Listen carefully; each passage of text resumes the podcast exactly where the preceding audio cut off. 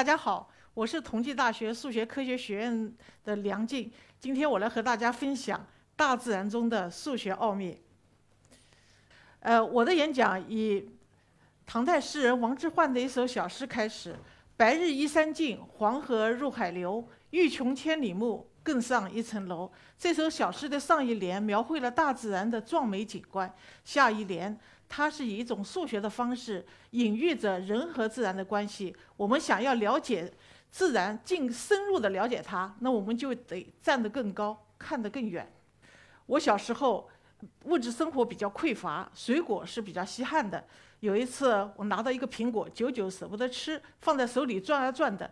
然后当时看着这苹果，心里就寻思着：为什么苹果会是圆的呢？为什么它长成了一个球形呢？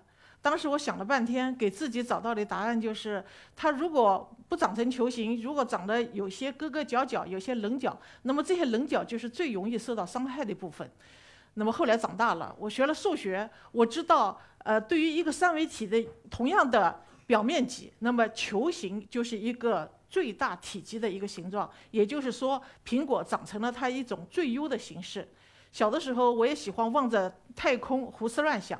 有一次，我问我的父亲：“天到底有多大？”父亲并没有直接回答我，他只是反问我说：“那么你认为天有多大呢？”我想了一下，说：“天应该是一个很大很大的盒子。”他笑了，他接着问我：“那么这个盒子的外面又是什么呢？”我被他问住了。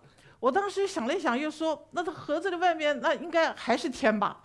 后来他说：“对了，这就对了，天就比任何一个有限的盒子都要来得大。”后来呢，我学了数学，我学了微积分，嗯，碰到了这个无穷的概念，后来就知道了，无穷就是比任何一个有限的盒子都要来得大。嗯，大自然。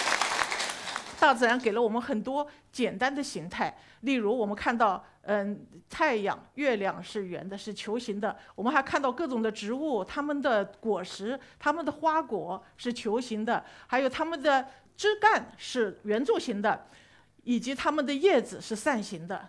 我们还有更多的晶体的形态，例如地下的矿石，它们是多面体的形状存在着。上面的那一颗图形是碳原子的分子结构，我们知道它不一样的结构会有不一样的物理形态。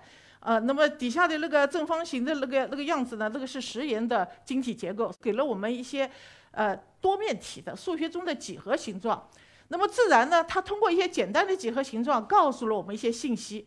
数学就是研究这些最简单的形状来开始的。那么数学是从。代数、几何开始，代数就研究数，几何就研究形，然后最后呢，我们研究到更加深入。而这些简单的形状呢，我们得到了这样的一些信息：三角形的稳定性、矩形的规则性、圆形的圆满性、优化性、直线的简单性、直达性、曲线的柔和性等等。大自然呢，也有很多的规律，有些规律我们是直接能感受到的，比如说四季的交替、日月的呃交替，还有呢声波的传播。呃，还有呢，神秘的间隙权等等，这些呢，数学的发展呢，以他自己的方式来描述这样的一些规律。这些方式呢，其中之一就是函数。大自然是美的，中间有很多很漂亮的东西，例如花朵啊，花朵的形状啊，花籽的排列啊，还有这个枝杈的形角度啊，以及神奇的海螺，还有花椰菜的状态等等。这个背后呢，都有一个神奇的比例关系，这个叫黄金分割。比这个比例呢，就是零点六一八和一点六一八，这两个呢是个无理数，它们之差是等于一，它们是互为导数的。大自然通过一些很简单的形式表现给我们，例如说黄金三角形、黄金矩形、黄金角度、黄金数列，还有黄金螺线等等。你大家有没有注意到过？我们有一句话叫做“没有一片雪花是同样的”，而关于这个雪花呢，你如果是愿意拿着放大镜去观察一下的话，你就会发现它放大以后，它还是有很精细的结构。如果你把放大镜放得更大，你发现这种精细的结构还是存在的。所以呢，大自然中有这样的一种形态，这种形态呢，呃，在很多时候能发现，比如说地脉、叶脉、芦苇花，还有火山岩等等。在上个世纪，有一位数学家叫蒙特波罗，他曾经提了一个问题，他他问到英国的海岸线到底有多长？啊，这个问题听起来好像比较简单，海岸线嘛，你拎个尺子去量就完了。结果，当你真的拿着尺子走到海岸线的时候，你就会发现这是一个不可能完成的任务，因为海岸线曲曲折折、弯弯绕绕，你越量越长。所以呢，蒙托波罗就从中呢引出了一个新的数学分支，这个就叫分形。分形描述的是在任意小的那个尺度里都有这种精细的结构，而且它具有一定的自相似性。这个里头呢，我们呃给大家展示两个比较简单的例子。这个例子呢，一个叫做 COCO 曲线，一个叫呃谢尔宾斯基三角形。呃，我就以 COCO 曲线为例。COCO 曲线呢，它是以一种递归的方式定义的。我们先定义一个等边三角形，然后把这三角形的边呢，把它分成三等份，再从这个三等份中间的那个部分呢，让它再长出一个相似的三角形。这种方式呢，你就不停地做下去。做到一定程度后，你就发现你得到一个像雪花一样的东西。那么现在问题来了，这朵雪花的周长会是多少呢？首先你会知道，这朵雪花一定是被框在一个有限的二面区域里边。但是呢，它是因为是递归的呃这个构造的，所以呢，它的周长就是一个级数的形式，而这个级数呢是发散的，这个就意味着它的周长是无穷长。在一个有限区域里头的一个无穷长的曲线是个什么概念？那么数学告诉你讲，这条曲线的维数不再是一了，它是多少呢？它是一和二之间的一个无理数。这张很漂亮，这个图是计算机模拟的不断重复的这么一个过程模拟出来的。计算机也做不到无穷，但是它做到了个次数很大很大，比我们人做的次数要大多了。我们会发现它形成一种特别美妙、令人窒息的美和复杂。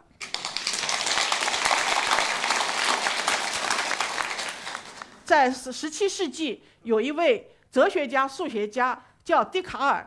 他呢，当时穷困潦倒，躺在一个小破旧旅馆的床上，他望着天上那个天花板的蜘蛛网，在那儿发呆。忽然，一个铃响击中了他。他想着，那代数点可以和几何点互相对应起来，于是就提出了直角坐标系。今天呢，我们知道直角坐标系，你在中学都会学到，而且现在把它叫做笛卡尔坐标系。那么今天的网呢，更是不得了了。它不仅仅把代数点和几何点对应起来，还有各种各样的关系，甚至风马牛不相及的关系都可以连起来。这就是我们的互联网时代。这张网把我们一网打尽，而这张网的源头就是一个小小的蜘蛛。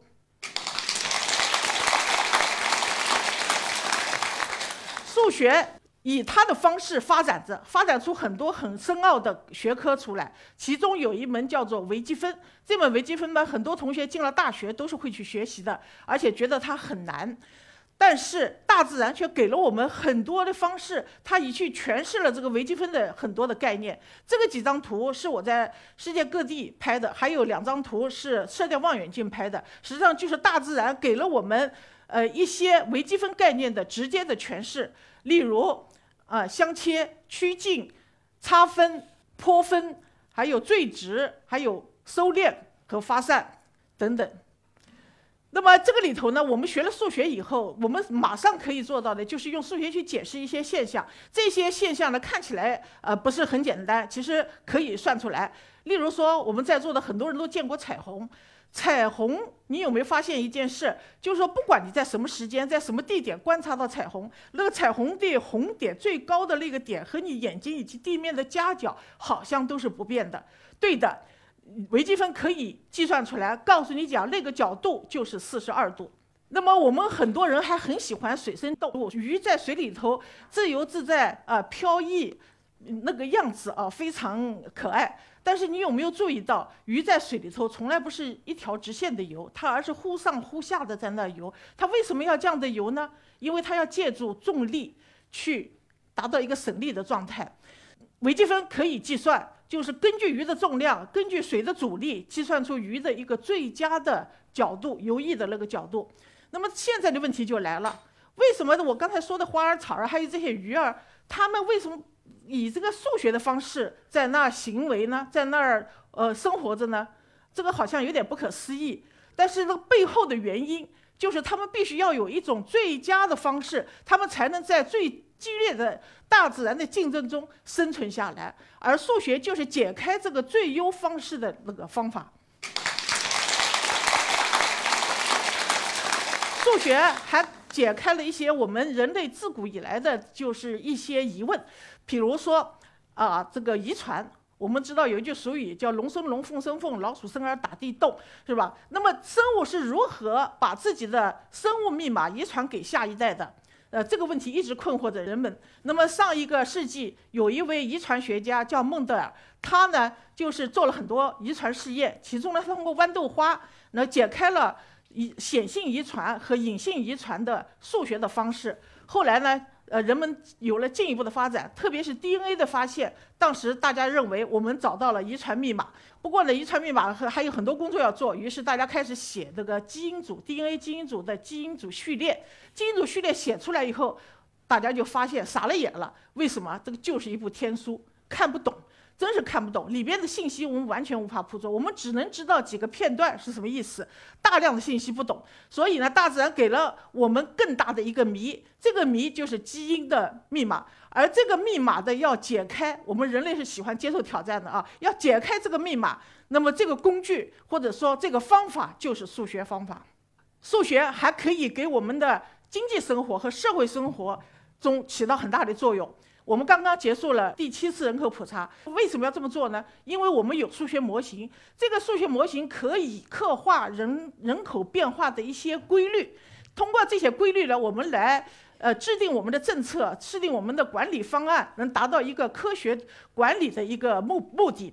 但是这个数学模型呢，中间有好多参数，这些参数呢，它是根据我们的文化背景、根据我们的生活习惯、根据我们的观念，还有我们的科技水平、生活水平、经济水平等等因素，它在不停的变，所以我们需要实时的通过人口普查来。从实际数据中获取这些参数，来让我们的人口普查的模型呢更加确切地反映我们的实际情况。我展示了一个非常简单的模型，这个模型就是人口自主增长模型。我们的真正用的模型比它复杂。那么右边的这个图呢，就是这个模型所描绘的图像。在大自然中，不仅有人类，我们还有很多的物种。这些物种呢，相互之间都有很多的关系，关系很复杂。但是呢，你可以把它简化，简化成的基本上就有有三个最基本的模型。这物种形成了我们大自然中的生物链，对吧？这个三种这个最基本的关系就是捕食模型、躯体模型，还有互助模型。而我们人和大自然之间的关系呢，最近出了一点问题。大家都知道，这个问题就是温室效应。为什么温室效应会引起大家那么大的重视呢？因为我们有数学模型，可以用数学模型去模拟、去刻画这个温室效应带来的后果。我们发现这个后果啊，真的还是比较严重的。所以我们要通过这个不停地调整我们的人类的行为，以达到和大自然和谐相处的目的，还是要通过数学来。调整我们的行为，那么大自然对你这个不检不检点的行为，它会有警告。这些警告呢，就是通过自然灾害告诉你。然后这些自然灾害包括龙卷风、海啸、火山、地震，还有最近肆虐我们全球的新冠肺炎以及其他的病毒。这些东西，我们数学呢？也是要去呃进行刻画、了解、去描述的。那这些描述这些东西呢，对数学来讲也是很挑战，因为所有的这些灾难都有突发性。我们想要了解了解它的规律呢，我们现在做了一些工作，但是还远远的不够。因为这些的规律，我们真正了解这些规律，我们才可以减灾啊！真正是我们不不敢说控灾，我们只能说我们可以最大程度的减灾，呃，让我们从自然灾害的警告中警醒过来。这个里头呢，我给大家展示一个模型，这个模型就是传染病的数学模型。这个模型最近是用的很多。这个模型当然是一个简单的形式了啊，大家用的比这要复杂。那么这个简单的形式实际上是一个三个方程的一个方程组。这个三个方程呢，描述了呃患病人群、还有这个易感人群以及死亡人群之间的关系。其中呢有三个重要的参数，就是感染率、死亡率和治愈率。那么我们现在的抗疫措施就是调整这个三个参数，就是。啊，提高治愈率，减少死亡率，减少传染率，然后能达到我们尽快的让这个疫情控制下来的目的。回到太空，我这个太空对我们人类来说是永远的奥秘。最伟大的科学家都为此做了很多的工作。牛顿提出了三大定律，奠定了经典物理学的基础，而且呢，他还和另外一个数学家莱布尼兹一起提出了微积分。在他们的同时代，还有一位呃。天体学家叫开普勒。开普勒也提了一个三大定律，描述了这个行星的规律。它其中有一个规律，就是说行星呢是绕着太阳一个椭圆形的轨道进行运行着，而且这个太阳就在焦点上。而牛顿的定律呢，基本上是说物体星体和物体之间的关系。所以呢，它们两个定律看起来是不一样的，但是通过微积分可以证明这两样东西它们都是等价的啊。更有甚者，当时呢根据这些定律啊，什么计算呢，还预示了当时的。观察手段还看不到的两颗星，一个是海王星，一个是冥王星。观察技术提高以后，然后而证实了这个海王星和冥王星的存在。在上个世纪，爱因斯坦也提出了他的广义相对论。他这个数学计算、数学工具基本很多都用到了很高深的数学，像黎曼几何这样的东西啊。当时呢，他还做还预言了一件事情，这个事情就是引力波。那么在当时呢是观察不到的。嗯，他的引力波在他预言以后，将近过了差不多一百年。今天的我们的测绘的手段都有了很大的提高，观察的手段，而我们在今天观察到了，并且证实了这个引力波的存在。那么我们看到，像爱因斯坦、像牛顿都是伟大的科学家，但是他们同时呢又是数学家。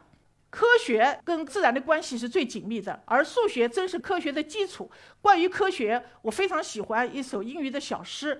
这首诗呢，我把它翻译过来就是：为什么飓风会旋？为什么水波会断？为什么火焰会燃？为什么闪电会颤？我们关于这个世界的问题与生俱来，科学可以回答这些疑问。然而，科学更是问问题的承接。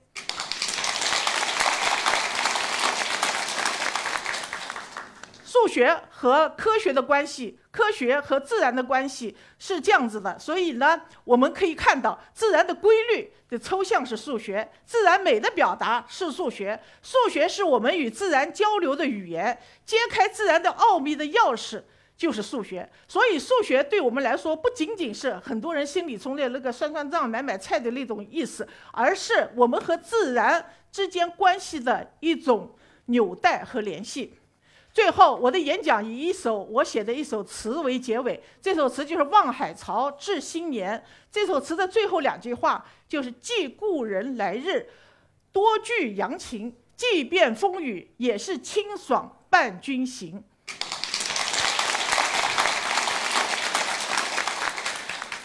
我讲的内容写在了我这本书里边。这本书获得了二零二零年五月的中国好书。这本书就是《大自然是个数学老师》。谢谢大家。